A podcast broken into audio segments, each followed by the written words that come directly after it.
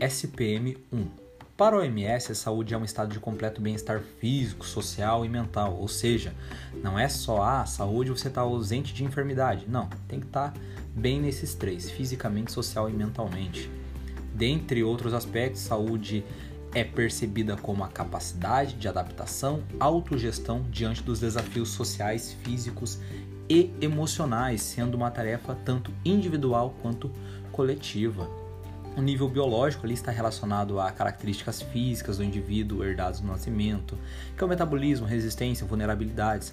O nível psicológico diz respeito às questões emocionais, processos afetivos de raciocínio, a consciência e inconsciência, de você perceber e se posicionar né, diante dos semelhantes, das circunstâncias da vida. Já Paralelamente, o nível social agrupa um conjunto de valores e crenças que está atrelado ao papel de cada indivíduo. Então, nós temos esses três: biológico, psicológico e social. Da abordagem psicossocial, ela surgiu a partir da medicina psicossomática, que propõe uma visão integrada do ser humano. Essa visão atua sob a ótica de que todo indivíduo é um complexo psicossomático composto de potencialidades biológicas, psicológicas e sociais. A saúde ela envolve cura, que é terapia, medicamentos. Ela também envolve prevenção, que são os hábitos da própria pessoa, e envolve promoção, que são programas, ações da questão da instituição. Então tem esses, essas características. Das os elementos consultivos de sociabilidade da própria condição humana, demonstrando seu caráter ontológico, ser existente e garantindo a reprodução do indivíduo como ser social. Finalidades do trabalho na vida dos indivíduos é para representação social, a possibilidade de satisfazer as necessidades, a expressão como sujeito, procura do prazer, da satisfação de suas realizações, é mediador da integração social. Então essas são as finalidades do trabalho. Então não é trabalho só para ganhar dinheiro, é o trabalho por reprodução so social, continuidade da vida ao trabalho, da possibilidade de satisfazer, satisfazer as minhas necessidades, etc. Para o Vanderlei Coldo, é, trabalha uma relação de dupla transformação entre homem e a natureza, geradora de significativo, significado. Já da relação entre o indivíduo e o trabalho é medido pelo significado. Quanto mais completo e complexo o circuito entre o sujeito, trabalho e significado, maior satisfação do trabalhador. Do trabalho e saúde policial militar. Bom, os policiais militares eles vivenciam mais intensas situações, né? Processo de subjetivação do contexto militar, o que propicia uma percepção de maior relação do trabalho como sujeito, como pode ser observado no seguinte extrato da pesquisa do Codo e Magalhães Pinto.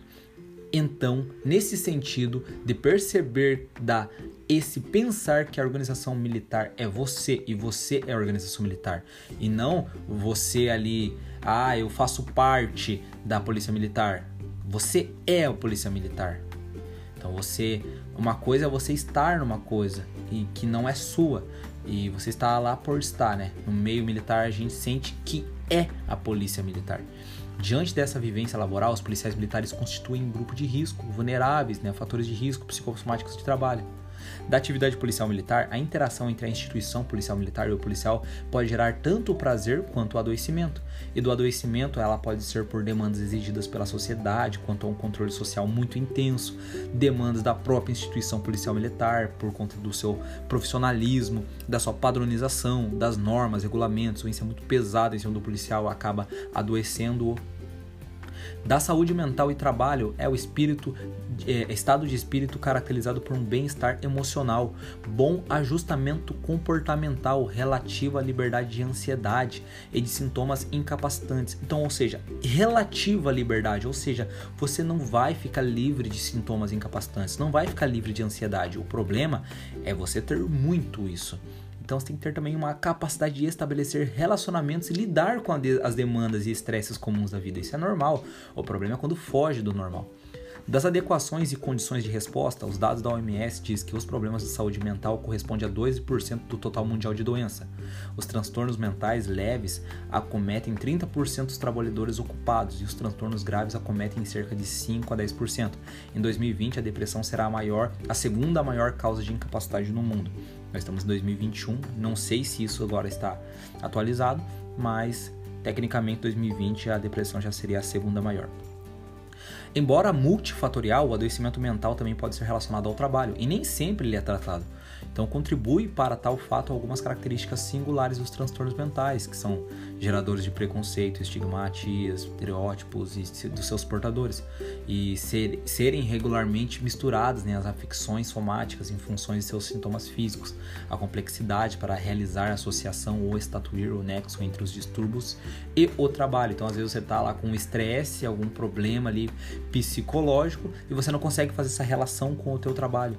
Uma das características da doença mental, principalmente na sua relação de trabalho, é a invisibilidade, ou seja, as pessoas elas se importam ou notam mais aquilo que é físico, né? A pessoa tá com um corte absurdo no rosto, as pessoas conseguem ver que a pessoa tá ferido, mas se a pessoa tá com um problema de depressão, às vezes as pessoas não conseguem levar a pessoa tão a sério. Dos processos psicopatológicos, temos alterações psicológicas que envolvem processos crônicos, cumulativos e multicausais. É mais fácil para o superior, os colegas e para os familiares perceberem que o trabalhador tem problemas circulatórios, exemplo, hipertensão arterial e digestivos, né, que é a úlcera gástrica, do que problemas psicológicos, de depressão, estresse, burnout, alcoolismo.